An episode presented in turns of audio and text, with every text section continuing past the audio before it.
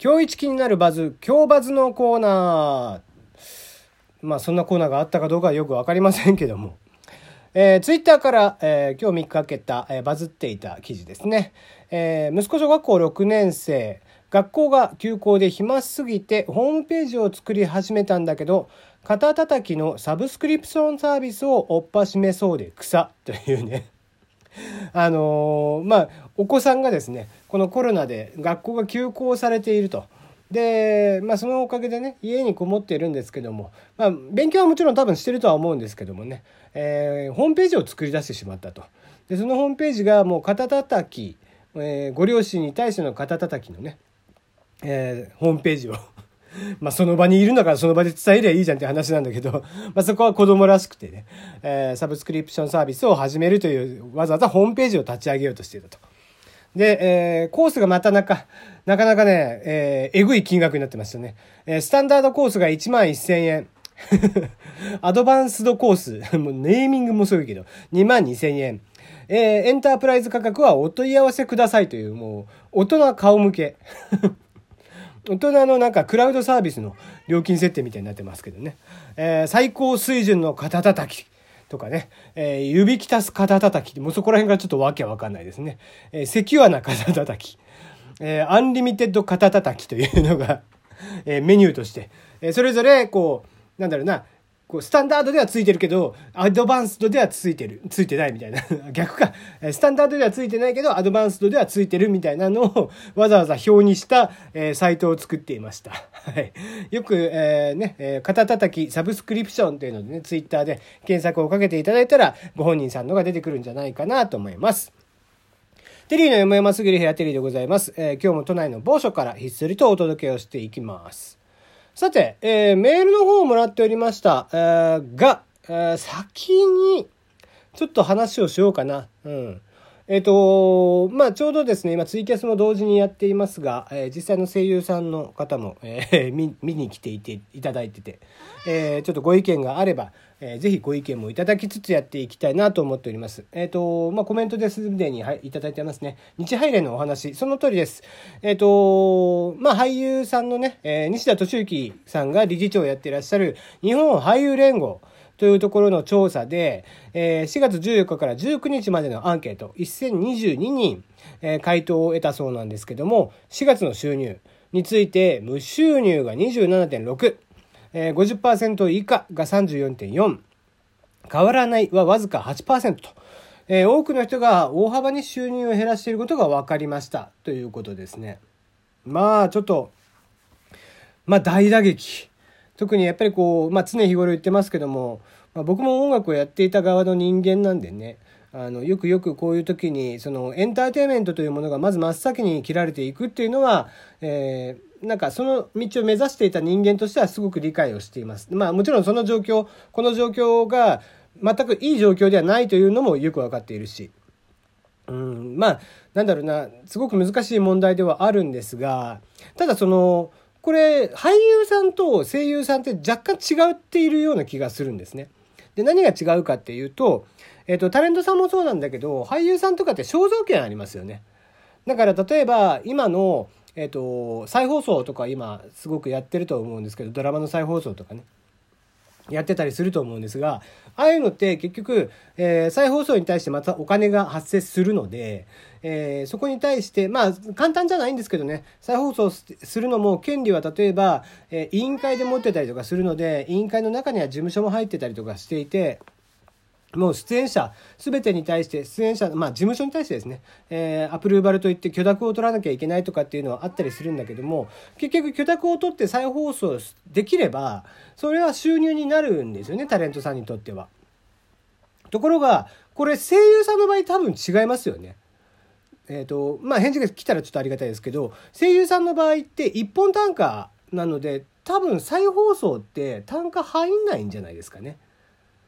であの DVD とかに関しても権利っていうお話じゃないはずですよね。だから1本あたりの放送に対して収録にいくらっていうお話だと思うんで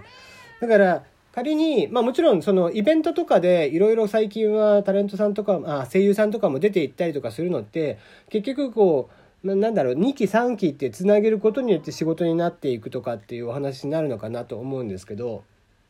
ところが、えー、声優さんの場合はそれがやっぱりどの仕事も一本単価っていう話になってしまってなんせ声に肖像権であったりだとかこう商標権ですね、えーと、最近は商標権って音も本当は商標権できるんですけどね。ラッパのマークのせいろがんのあの音とかって今僕ここでも言えないぐらいちゃんと権利が発生してるんですよ。あの音が。もう登録されてるんですよね。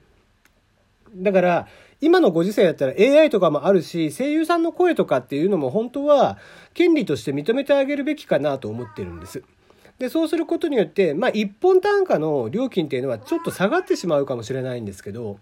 あのそのランクによってね、えー、1本単価が決まってるとは思うんですがその単価っていうのはちょっと下がってくるかなとは思うんですけどもでもその分例えば DVD の販売によってパーセンテージが入ってくる。とか再放送によってパーセンテージが入ってくるとか、えー、まあ、DVD 化してとかねいろいろあるとは思うんですあのラジオ CD とかいろいろあるとは思うんですけどもそういったものも全部声の権利として1本単価プラス、えー、パーセンテージで入ってくるようになってくると。まあもちろんそれが1%とかね、0. 何パーとかっていうお話かとは思うんですけど、それもやっぱり件数を積み上げていけば積み上げていくほどやっぱりキャリアが長くなれば、えー、ね、こういう事態に対してもすごく強くなるというか、コロナでね、仕事がなくなったとしても、えー、継続的に多少でも入ってくるようになってくると全くの無収入っていうのはまずなくなるんじゃないかなって思うんですね。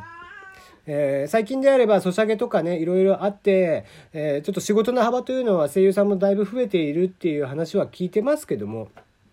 とはいえ今今えー、こういう状況に陥ってしまうとさすがにリモートで声優さんの声を取るとかっていうのはよっぽど家にスタジオがある人とか録音機材がある人だったらいいのかもしれないんですけどもそうはいかない。ってなってくると、うん、やっぱりこの今の一本単価だけっていうその、うん、収益の立ち方収入の立て方っていうのは業界として、えー、厳しいのかなと。あ、卓録案件も増えたんですね。うんえー、今声優さんのですね、えーと、名前出しちゃっても大丈夫ですかね。えー、GO が出てから言いましょうか。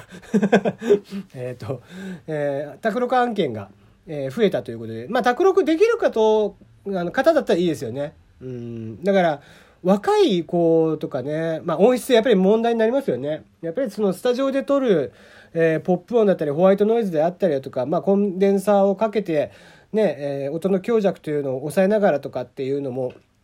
踏まえて撮るのとではまあなんだろうこう素人録音に毛が生えたようなもんって言ってしまえばちょっと言い方が悪いのかもしれないですけども厳しいかもしれないですよね。販売をするっていうことになってくるとか地上波とか、えー、そういったもので流す放送として流していくっていう、えー、部分に関してはちょっと耐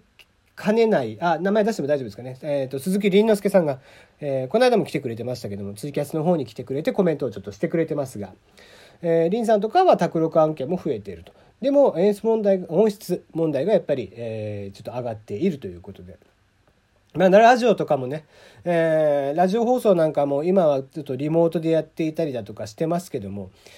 まあなんだろう、こう、平常時、まあテレビなんかも今リモートでね、ご自宅から撮っていたりとかすることが多いみたいですけども、やっぱり反響音が入ってしまったりだとか、そのスタジオのピンマイクで撮る音とか、えー、テレビであったらね、あとはこう収録、えアニメの収録とかだったらアフレコ現場でちゃんとマイクに乗せて撮る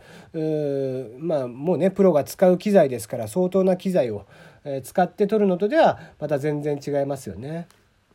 この前ゲーム収録でスタジオ行った時言ってましたね。音質問題に関して、うん、まあでしょうね。だからエンジニアさんとかはもうそういうの聞いたら一発でわかるとは思うんで。やっぱりあのキャスとかに関してもみんながこうわざわざまあ、僕は今こうしてパソコンだけで撮ってますけどもあのラジオトークに関してもちゃんと音質をこだわって外部録音してる子たちもいるんで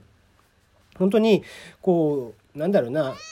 まあ、プロの現場になればなるほどやっぱりそこの音質っていうのはすごい気になってきちゃったりとかするのかなと。なので、まあ、だからこそと言ったらなんですけどもそのやっぱり現場に行かなくても現場がなかったとしてもこう後々ちゃんと収益につながるような仕組み作りっていうのがもうあってもいいんじゃないかなというふうに思いますね。まあこれは結構なんだろうな全ての業界に対してですけど僕はこう最近常々言っているのはもう全ての業界です。もうこれアニメだろうがテレビだろうがどんなエンターテインメントだろうが僕らみたいな普通の IT 企業であったりだとか、まあえー、工事現場の人とかでもどんな社会でもそうなんですけどもありとあらゆる場面で多分コロナ前コロナ後って言われるようになるはずなんですよ。でそれぐらい今の状況っていうのは猫の毛が顔についててさっき風呂入ってあの化粧水つけたもんだあの乳液つけたもんだから今リリーさんが暴れ回っててですねちょっとあの猫の毛が顔について邪魔みたいな感じになってますけども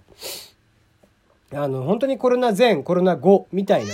お話になってくるんじゃないかなとは思っていたりします。なのでまあそういう状況を考えてやっぱりやっていかないと想定をしていかないとこの自粛ムードが終わってからもなかなか対応がしっ大変になってくるのかなとかって思ったりしますね。うん本当でもあのまあコロナ後を見てていただけるとですね今転職サイトとかって多分案件がだいぶ減ってるんですけども案件むちゃくちゃ出てくると思いますよ。あの今回のことで全く対応しきれていない会社さんとかっていうの業界とかっていうのは人の出入りがむちゃくちゃ早くなると思います。それぐらいあのみんなのこう平時と有事のあの違いということに対しての考え方っていうのはだいぶ変わってくるのかなと。えー、リンさんから変わるでしょうねとというか変わらず変わらざるを得ないかなということでね、まあ、もうもう本当にそうだと思いますね。えー、ありとあらゆる業界、まあ、エンターテインメントの業界でもこうしてアニメの業界なんかでも、まあ、常々言っているその作り方とかに関してもねあの放送日に合わせて作っていくとかじゃなくてネットフリックス方式でもうワンクール分ならワンクール分、えー、カンパケの状態で上げてもらうとかっていうふうにいろんなことで仕組みを変えていく時代にやなったのかなとかっていうふうに僕は考えていますが、え、いかがお考えでしょうか。ラジオトークの方はここまでです。